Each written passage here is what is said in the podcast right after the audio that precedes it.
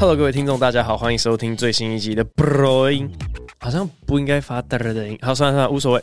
这一集呢，是我刚从日本巡回第一站，然后回到台湾所录制的一集，所以这一集想要跟大家闲聊一下，在日本发生的一些有趣还有不有趣的事情。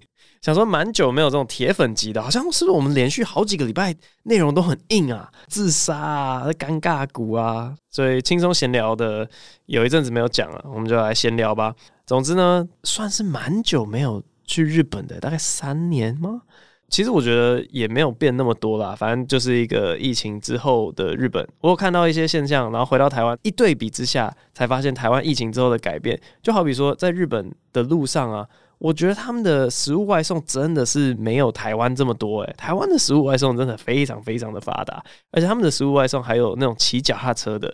我觉得每次只要去一个国家，看到他们有用脚踏车在送食物外送，就好比说我去年底有去法国，我就会觉得当地人一定是没有使用或者很在乎这个东西。因为你想象今天台湾，然后你叫你的午餐，然后那个人慢条斯理的骑脚踏车到你们家门口，你就想说我饿死了，你还给我骑脚踏车？对，一定会发生这种，就我们有这种疯子嘛。但日本跟法国他们就没有，他们就可以就是骑脚踏车慢慢的外送，呃，时间晚一点也没关系。还有发现另外一件事情是，我看他们的。JR 车站啊，或者不只是 JR 车站，任何广义的车站，然后就发现说，诶，有些站名好像跟他们的姓是一样的，就好比说佐佐木这种，佐佐木不是一个人的姓吗？就有个站名也是这样，或者像什么宇都宫，诶，这不是一个人的姓吗？这个情形如果换成中文会很奇怪，诶。真的会很像什么三重刘德华这样子，就说哎、他是长得像刘德华，然后住三重吗？不不不不不，他姓三重，他叫刘德华。好，算了算了，这个好像因为刘还是一个姓氏，所以这个情形比较不成立，比较像是苗栗小五郎，就是哎、啊，他姓苗栗，然后刚好叫小五郎哦，哇，苗栗小五郎。反正这次去就觉得有这个很奇妙的现象，以前都没有注意到过。好，接下来要进入崩溃的部分。其实这次去日本，大部分就是。崩溃再崩溃，一整个崩溃到不行。然后这个崩溃的原因呢，有一大半是来自我儿子。我非常非常的后悔，任何其他地方有对着其他的父母讲过说：“哎、我儿子我自己觉得是个天使宝宝。”这这这种言论，这种炫耀型的言论，我在这边慎重的跟所有其他的爸妈说一声抱歉。哇，我这次带出去一岁半，我发现他的主见跟他的行动能力都变得非常多。然后，如果说我以前说他是什么天使宝宝的话，他现在不是魔鬼中的天使，就是天使中的魔鬼了，非常难带。我大致讲一下我们第一天的行程好了。我们第一天的行程呢，就是从家里面坐一个小时的车去桃园机场嘛，然后在桃园机场呢，再搭两个小时四十分钟的飞机到成田机场。到成田机场呢，花了两个小时再过海关。有一部分的人说，哦，两个小时已经算还好了。我之前有朋友他们出关等了五个小时，但是我以为已经过了疫情之后的爆发性出国潮，我我不知道，还是刚好遇到我们的清明连假或者他们的儿童节什么之类的，然后打在一起，哇塞，出关人有够多，而且我一直以为他们会特别把有些婴幼儿的拉出队伍，然后说，哎，那你们走这边，你们先过，没有哎、欸。没有哎、全部的人带着他们的婴幼儿排两个小时，然后因为我儿子他现在很会到处乱跑，所以我一放到地上他就直接跑走了。啊，我就觉得说这样子一直跑出去抓回来，然后给人的感觉很像是插队插回去，我就觉得那观感有点假，所以我就后来把他绑在背巾上面，然后就。一连背了两个小时，你知道，我感觉我很像在参加那个体能之巅的准冠军赛还是冠军赛。哇塞，一个十一公斤多的一个小背，然后就这样撑两个小时。好，所以刚才加起来几个小时，一加两个小时四十分钟，再加两个小时，已经五个小时四十分钟了。那终于出关了，接下来花了五个小时搭车从成田机场搭到我们要去的滑雪场，然后。别人就想说啊，那你去滑雪啊，那么爽哦，如果玩哦，如果玩还可以办专场，的那么爽啊？没有，滑雪那个也是业务合作，滑雪对我来讲它是工作。然后到滑雪场呢，一开始还天真烂漫的以为我们可以用推车带着小朋友上去，然后呢，就我在那边滑雪，然后我太太在旁边顾小孩，而他可以在玩雪哦，好可爱哦，小孩子玩雪，那一切和乐融融。结果呢，一下缆车之后，哇嘞！全部都是雪，我要怎么推车啊？结果就变成我要一手抱小孩，一手扛推车，走那个雪，走到最近的餐厅，然后把他们安置在那里。第一天的早上，反正我就是学 hillside 嘛，雪板的一些东西。然后我老婆就一个人在餐厅里面顾，然后她在餐厅里面就大吵大闹，一路闹到中午，她才睡午觉。然后我老婆就崩溃，她说她没有办法这样子。然后我就想说，OK，好，那我是不是？就只滑第一天，我第二天就不滑了，或者是我就滑到第一天中午，我之后一天半这个影片录一录，照片拍一拍，结果一起去的公司的同事啊，他们就说这个是你的工作，诶，你如果连一个 S 型你到最后都没有转的话，那你这个一看就是超敷衍的，你这样有敬业精神吗？你在滑雪随便乱滑，为了带小孩，然后就好要想个办法，请人就是跟着我老婆的一起带小孩，然后我就最后还是完成了工作。所以对我来讲，滑雪的那两天就是一整天的工作，然后下班之后呢，我就要去弄我的小孩，就一样嘛。我们滑完雪之后，其他人呢、他们就会去说：“哦，这边好像有一家很好吃，我们去吃。”吃完再去喝酒啊。我我没有，我就一直搞小孩，搞小孩，搞到他睡着。然后睡着之后呢，我再偷偷的溜去饭店的大厅，准备我几天之后东京的表演。那后来到东京就做这个世界巡回第一站的表演嘛，我觉得。因为是第一次把所有的段子串联起来变成一整个小时，所以你知道我可以看那个字数，或者我自己在房间里面计时，然后那样讲，可是它都不会是最准确的。你还是要实际上场之后，你才会发现状况是怎么样。这样好，那反正很保守的讲啊，我觉得第一场的那个表现啊，可以好很多。我自己就在做一个自我检讨，为什么这当中到底是发生了什么样的原因，致使我今天的表现会这样子呢？然后我就开始就想说啊，这个。化学工作结束之后，我根本没有体力。我想要准备，但是我已经没有体力，我也不知倒地，我也准备到睡着这样。我可以想象，有些人就会说：“你为什么不在去日本之前就先准备好？”然后我就进入了一个回圈。到底理由跟借口有什么不一样？我真的是从那天结束，我想到现在，理由到底跟借口有什么不一样？因为在我看来是理由，可是在别人看来可能是借口。然后我就上网去查，好，理由跟借口。网络上的定义是说，理由是造成一件事情的道理和根由，然后借口是拿来当做理由的东西。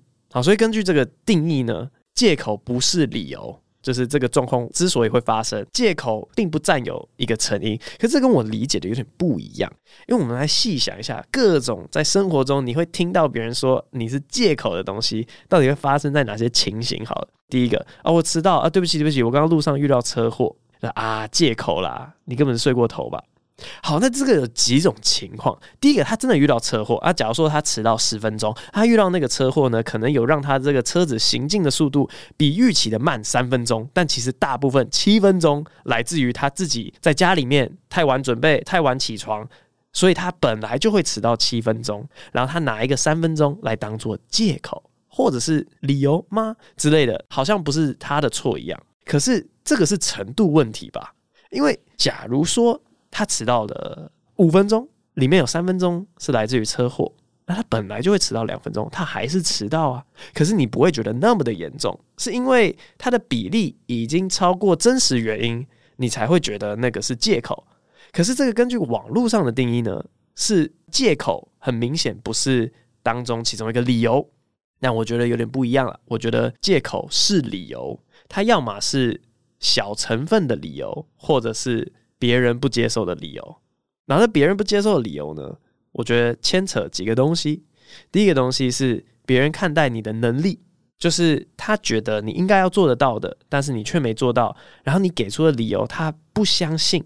那背后其实是因为他对你的能力是有一些高估的，那他就会觉得你在找借口。就好比说，哎，你为什么这个工作做不完？哎，当初这个主管分配工作就没有考虑到所有人的工作量嘛？他分配了一个不合理的工作量在我身上，然后别人就说啊，你在找借口啦，明明都做得完。其实他非常抬举你的能力，他觉得你这个是在找借口。所以你每次被讲说，哎，你在找借口的时候，你应该心里高兴才对。是别人其实非常看得起你。所以假如说我以后遇到任何一场表演，那别人说哇，这个伯恩那么难笑啊，准备这个一个小时啊，怎怎么样怎么样？我说啊，没办法，因为从生完小孩之后，我就觉得我一直没有找到生活的一个重心。我到现在我的作息都非常的混乱，睡也睡不饱。我所有的灵感一半要奉献给 Podcast，我只能用非常零碎的时间，因为照顾儿子，然后用零碎的时间才变成段，所以这对我来讲是理由。然后别人说啊，借口啦，就是没有做好你的本分。其实我应该很开心才对，就是他觉得我能力高到我可以应付这一切，我还做得出来。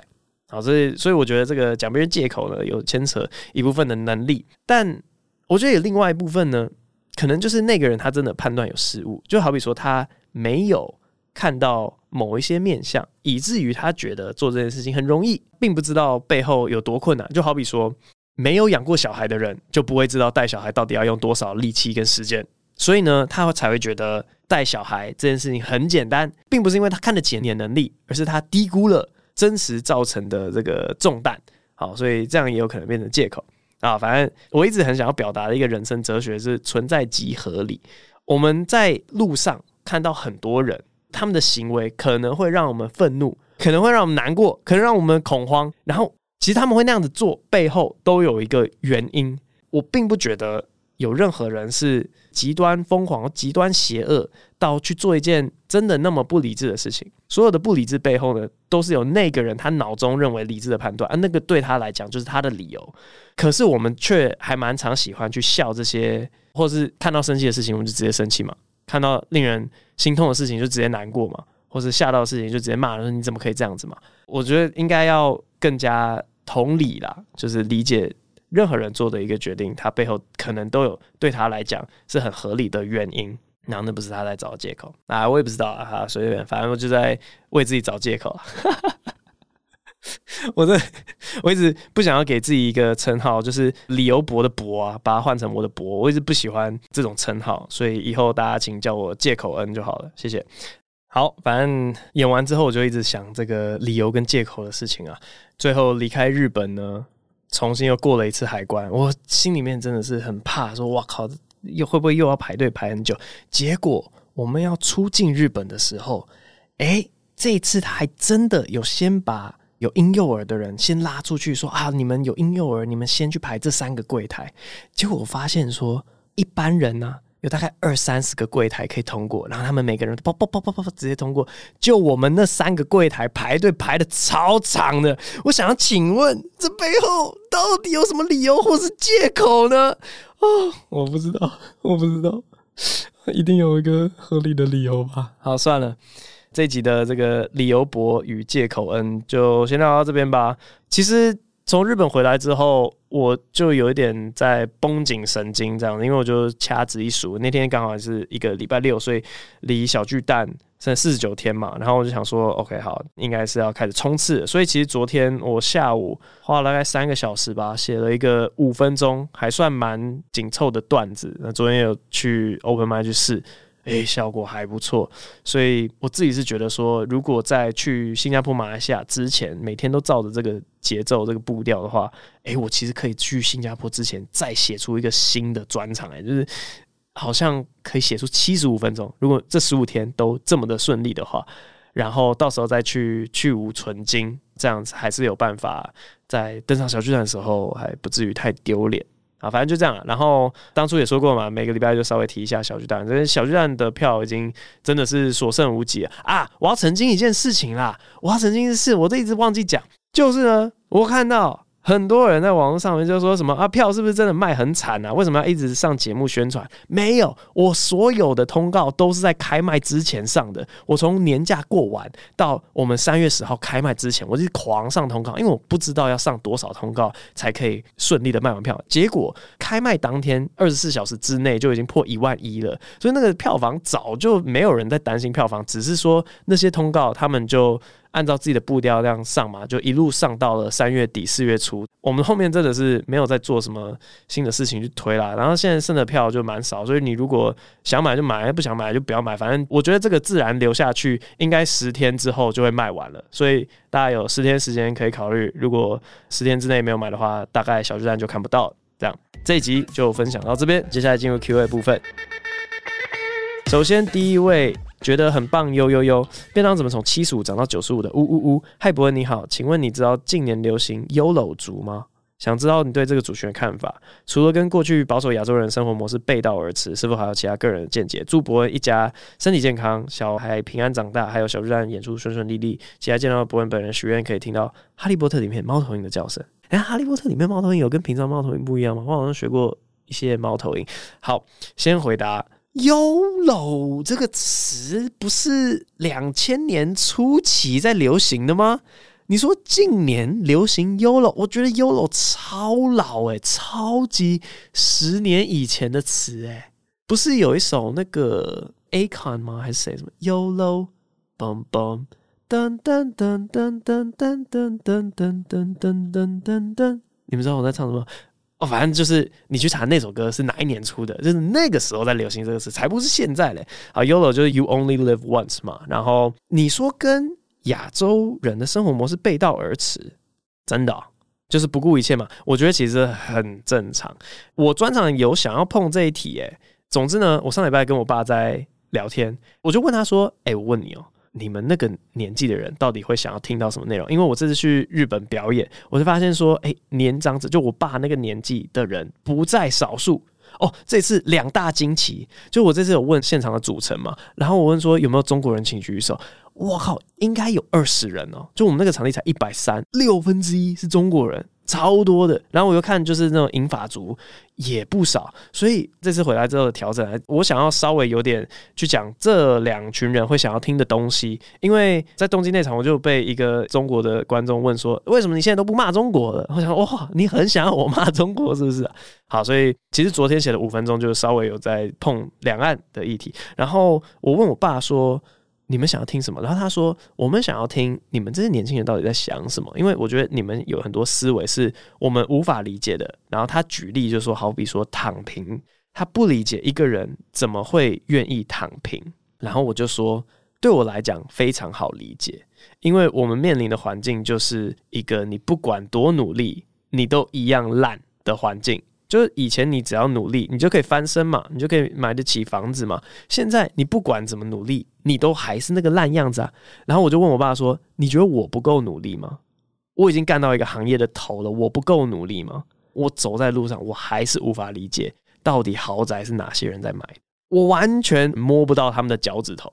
你懂我意思吗？那这种情况，这种大环境之下，你要人怎么不想要躺平嘛？”我努力成这个样子，我的收入还是人家给他们小孩的零用钱，那我干嘛要努力？然后我爸就一直摇头说：“说反正我是不能理解了。”或者靠腰，所以我自己觉得啦，越来越严重的贫富差距之后，会出现 YOLO，非常非常的自然，因为你努力也是烂，所以你干脆去做一些风险大一点的事情，反正也没什么可以失去的，所以我觉得 YOLO 很自然。好，下一位，动感超人超感动。有准交配的好大声哇！这是有准交配的，哎、欸，三月二十八，OK，好，可以学有准叫吗？诶、哇，所以。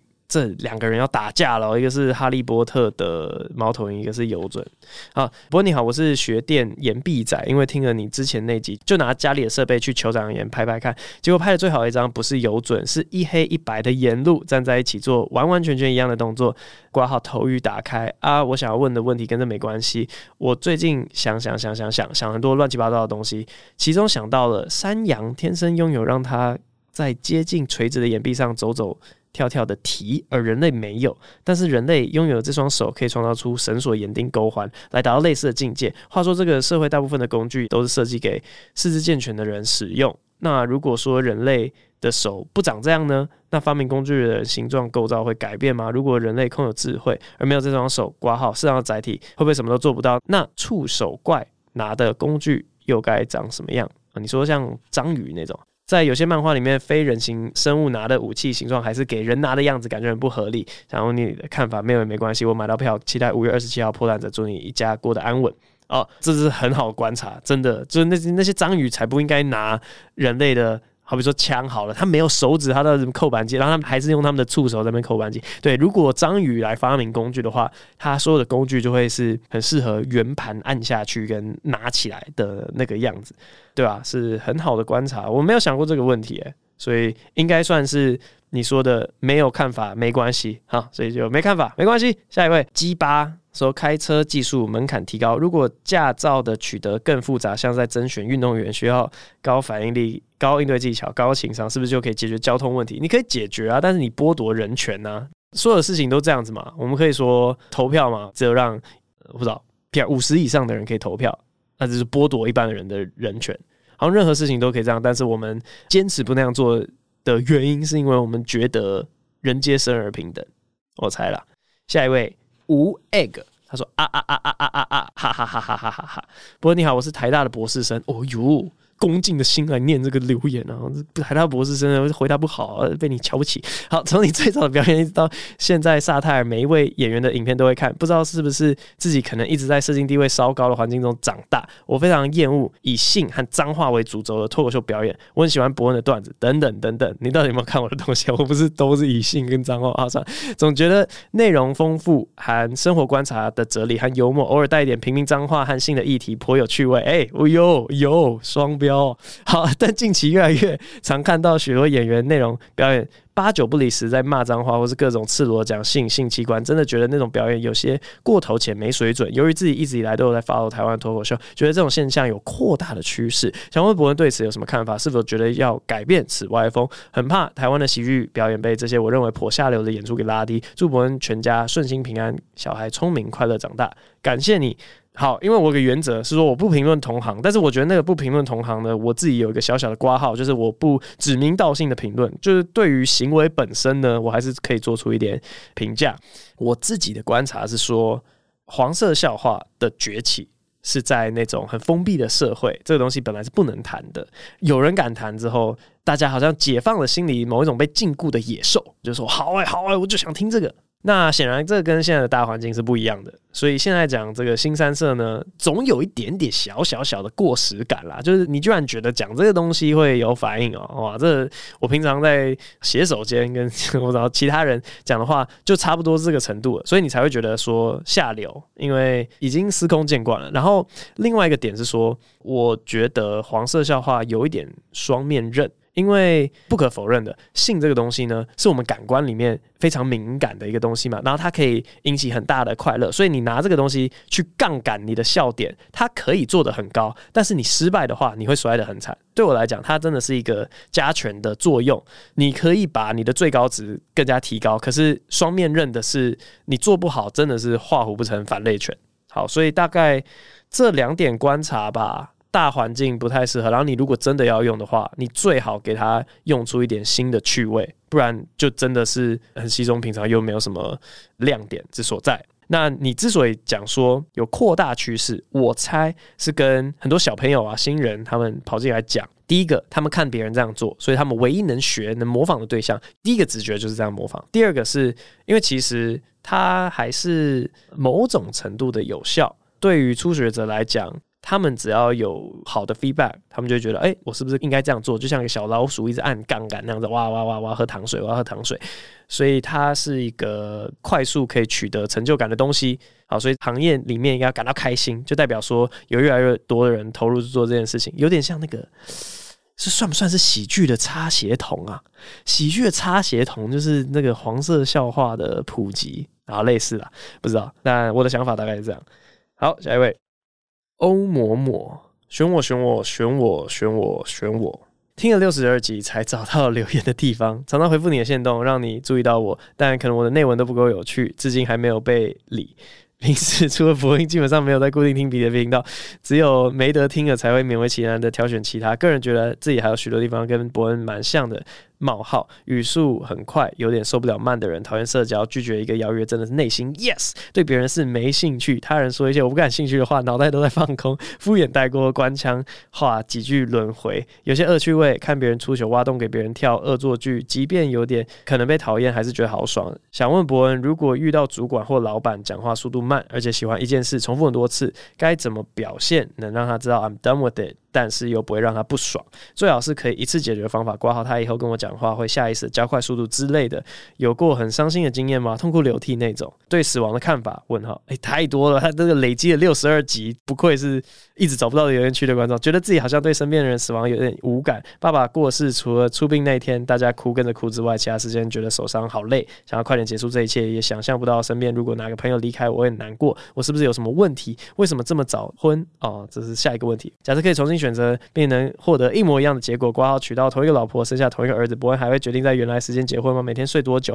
靠，要超多。OK，虽然我觉得你已经很厉害，做到事业家庭兼顾，但还是想问，哈哈哈哈！看伯恩上其他人的 YouTube 频道，偶尔会觉得你有点假掰。你有想过，如果你去哪都百分之百做自己，会发生什么事吗？还收得到其他邀约吗？从来没有花钱买票进任何一个大型的表演，第一次献给破蛋者，但我没有把你当偶像，只不过每次都会期待你又要说什么该要干嘛了，不知道什么时候会被念到，所以一次把所有的问题问完，管好辛苦了。最后不知道伯恩有没有办法模仿 Maroon Five 的主唱。祝你每天除了睡觉时间能有属于自己的三小时，感谢。哇，超多的，我们就直接一题一题来吧，因为他真的是六十二一一年多，你能想象这个人的心理历程，就是像个苦行僧一样，他是找了一年多。哦，我要找那个应许之地，就是到底哪里可以留言，我找我找，一个礼拜过去，十个礼拜过去，没关系，我还是继续找，他找了六十二集，他终于找到了，我们还是要给他一点回馈哈，要怎么跟老板说？诶、其实一开始我跟我的创业伙伴就 DJ Howard 在创萨泰尔的时候，看着他跟我讲话的样子，会过度解释蛮多东西的。我就觉得说，你以前是不是受过伤啊？你是不是在哪里讲话，然后大家第一次的时候没听懂，所以你才需要这样子一直重复很多遍？我是以一个怜悯的心跟他讲说，不用讲这么多，可以。一直下去，然后他说：“终于有一种找到知己的感觉哦哦，我终于不用这么累了。好好，谢谢你。那我们以后讲话就是那样叭叭叭叭叭叭叭一直下去。我们后来讲话就变超级迅速，没有在那边什么鬼打墙啊，或者速度慢之类的。但我觉得社会上有很多人真的是遇到了其他人需要放慢，所以才养成这种讲话速度的习惯。你可以试试看，跟老板讲说：我跟其他人不一样。”我听话是非常快的，你看他的反应。他如果也是这种其实很委屈、很可怜的受害者，他就会非常感激你说谢谢，我终于可以正常速度讲话，然后就会一样快速。就像你平常在听 Podcast，你放一点七五倍这样，老板就突然变一点七五倍给你看。好，有过很伤心的经验，痛哭流涕那种感觉，就是我家狗狗死掉，欸。哎，嗯。就是死亡吧。你讲爸爸这个东西，哎、欸，有件事情我不知道有没有讲过，就是我狗狗跟我爷爷是同一年死掉，而且还时间相差不远。我那时候 就有一个很明显的对比，是说我家狗狗死掉，我好像比较难过。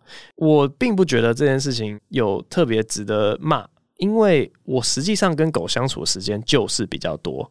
它对我来讲，真的跟弟弟一样。从他两个月进到我们家，然后每天跟他相处，照顾他，带他出去，有开心的时候，有觉得他很烦的时候，但反正相处时间就是很多嘛。我跟我爷爷一年见面大概五六次而已，所以那个跟狗狗是没有办法比的。大家好像会很直觉的觉得你的亲人过世，你必须要很难过，但不见得，因为你又不知道实际情况怎么样。你说你的这个是爸爸过世嘛？我不知道你跟你爸关系是怎么样啊，但是有些人的确跟爸爸蛮疏远的啊，或者是他是慢性病死掉，你其实早就有心理准备了。因为我爷爷有点类似这种情况啊，就是他从慢慢失智到最后真的离开，过程非常非常长，你会有一种做好心理准备的感觉。种种的原因都会造成说可能没有什么感觉，我觉得都很合理。这个情况啊，不就是卡缪异乡人的第一句话吗？今天妈妈死了。然后后面整个故事都在讲他没感觉，所以你可以去看一下，说不定你看这个东西会很有共鸣啊。因为我当年就是看了《异乡人》，觉得哇耶，我就是这个人这样子。好，所以可以看一下。然后为什么这么早婚呢？哦，这边要讲一个真的是很老套、很恶心的一句话。哦，我想到我要讲这句话，我就觉得有点恶心。呃，就是你知道，就是知道，你找到对的人的时候，你就是会知道。因为他是对的人，所以你根本不会觉得有其他的机会成本，或是哦，好可惜哦，我还想要在外面玩，没有，因为这就已经是最好的了哦。但是你挂号里面有一个生下儿子，哦，这个可能就要想一下了。那 并不是说我不爱他，我非常非常爱他。我现在想到我们到时候去美国巡回的时候，我要离开他一阵子，我就真的是会想到要哭诶、欸，我从来没有想过我会变成这个样子。但你如果问说，诶、欸，你会不会想要延长个三年，可能比较接近三十五岁再生？我可能会觉得这样还比较适合一点点。好，那每天睡多久？好像我昨天就睡五个小时、六个小时，因为我们小孩都。五点五点半就醒了，所以看我前一天到底是十一点睡、十二点睡还是一点睡。好，去别的 YouTube 频道有点假掰。如果去哪都百分之百做事情，会发生什么事吗？会很不好看，因为百分之百做自己是一个没有表演性、没有经过修饰，它不会是一个好表演。那我觉得任何的影视作品啊，包含这个 Podcast，这是声音表演嘛，就是你必须要呈现某一个样子才是好看，不然的话，就像是你把大楼的监视器。丢给很屌的制作团队，像那个档期或是木曜，你给他们剪接，绝对还是不好看，因为没有经过修饰的外在的表演就是不好看。好，还说到邀约吗？不是啊，我觉得可以当特别企划，就是你看，哎，百分之百 no filter 长什么样子？叭叭叭叭叭叭叭叭叭叭。哦，最后 Maroon Five 主唱有点难学。他的声线比我高很多，虽然我的声音好像也是尖尖细细的。哦、没办法，我真的没办法。跳过 Maroon Five，对不起，没有要诋毁 Adam 的意思，不要去那个，好好好好避开。下一位，哇哈哈哈哈哈哈哈！他说：“迷茫的小高，伯恩你好，一直很喜欢你的 Podcast，也喜欢你的思考方式，所以来问你的想法。目前是高一生，五月要选类组了。”却一直没有什么确定的想法，成绩偏科蛮严重，挂号理科全部要重修。虽然对文组也没有太大的兴趣，但理组的东西真是完全没有兴趣，也读不来。原本想要读一类，但上网查发现文组的科系未来出路跟薪水比起理组都没有那么大的发展空间。也看到蛮多学长姐在后悔，说家里经济状况好，再读文组。在家里经济状况普通，没有说很好的情况之下，会建议一样选一类吗？还是说应该往二三类去？还为什么呢？如果有被选中，感谢博文回答，祝博文一家平安健康，专场顺利。好，感觉起来最适合你的是不是商管啊？因为你说那个理组的东西读不来的话，我觉得读不来就没办法了。看起来经济状况啊，薪水对你来讲是蛮重要的。那文组里面的这个选项好像就是商管学院，只要全力冲国英数可以吗？我不知道哎、我会这样想啦。或者是一些专科项目去想，就是很少人做的的专业技能，通常收入也是高的。可是可能就跟读书这条路蛮蛮不一样，你你要去钻研某一个技术啊。我知道，我们这次去滑雪啊，然后那个滑雪教练他们好像就只有教滑雪技，然后他们接下来半年就躺在家。我有些人他们还会去教。冲浪啊，潜水啊，那是因为他们有兴趣。可是有些人直接躺半年呢，我觉得哇哦，所以他的收入他足够他赚半年休息半年，赚半年休息半年啊，这个好像也不用在教育体制里面怎么样，你就是之后非常非常认真的玩滑板，你就可以把它玩起来啊。但因为就是从事的人可能我不知道多还少啦，但这个是个选项，所以就是那种专科技能类型的也可以考虑。好，下一位 Hunter Lin 八四一一三零任贤斋，呃，不对不对，看起来很像任贤齐啦。可是第一个字是一个人字边，然后再一个王，哎，我不知道怎么念。然后第二个是肾肾脏的肾肾斋任贤齐。好，嗨，伯恩你好，很喜欢你的节目，带给我很多启发。现在为了要教招十四天感到烦躁，不知道有没有教招的经验可以分享？虽然经过改制，应该有很多不同，但是想听听伯恩对于现在的状况有什么看法？网络上很多对中国二零二七公台的讨论，但现实中我们似乎没有太多的感受，有点当时乌克兰的既视感。想问伯恩，如果战争发生，喜剧演员问能够为社会做什么呢？出来选总统来得及吗？今天的鸟叫，不如就来点埃及圣环。最近六福村的新闻出来，很多人在讨论他。Hunter 刘，好，我没有教招过，因为我替代役。然后。二零二七这个台海战争的确非常多台湾人没有什么想法。我其实昨天 open m i 就是五分钟整整都在讲台海，然后我把它变成一个段子这样。所以我自己觉得啦，喜剧人在前期可以做的是让大家正视这个议题。那真的打了之后，我们可以为社会做什么呢？你知道有那个解放军在枪口对着你的时候吗？啊，你你很害怕。我说啊，我们一起上路了，不如最后来听个笑话吧。至少你房贷不用还了嘛。砰，我们就一起上路了。大概就这样，就是开打前跟开打后，喜剧演员能做的就仅此于此了。这个埃及圣环，最后考虑看看，因为现在真的是鸟类大乱斗，我最后就直觉来选一只。下一位来自马来西亚的听众，还以为是愚人节玩笑的专场。不过你好，上周听到你有透露会来马来西亚开场的时候，就很开心，马上去 STR 那里关注开卖讯信息。可惜开卖了没通知，等到知道的时候已经卖完了，哭脸哭脸哭脸。为什么 STR 那里完全没有任何通知和公告呢？而在另外一个没提过的粉专直接卖完了。昨天看到消息，我还以为是愚人节开玩笑，现在我好伤心啊！哭脸哭脸哭脸哭脸哭脸哭脸，地点还是离我家很近的地方，哭脸哭脸哭脸。哭脸哭脸哭脸，好，真的是非常非常对不起，看到这么多的哭脸。好，我跟你讲这件事情呢，我已经骂过我同事了。开卖讯息，我自己都觉得我都找不到，我的天呐，到底买到票的人他们怎么找到的，我也不知道。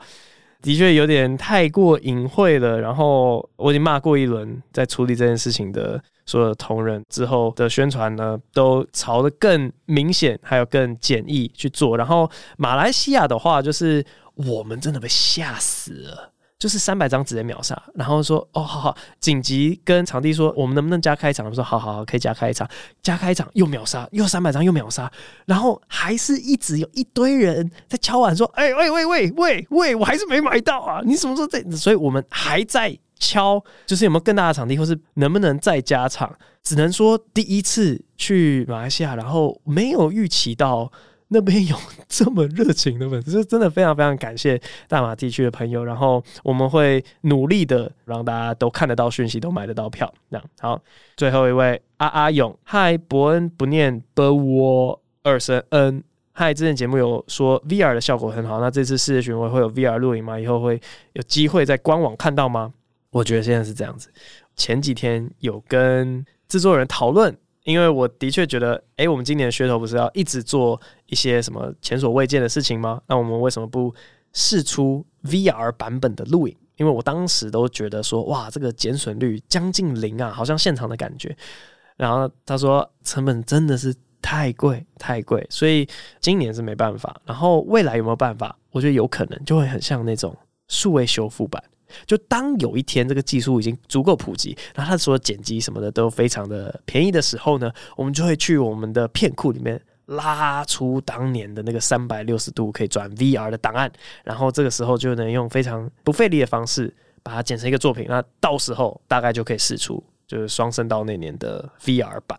但今年大概无望了，对吧？VR 也还没普及嘛。但是我觉得有机会啦，等个十年吧。希望二零二七年之后有机会把这个放出去。好了，那这一集呢，最后就要进入鸟叫的部分。目前出现三位候选人，就是这个雪鸮，就 Hedwig 那只，然后有准以及埃及圣环。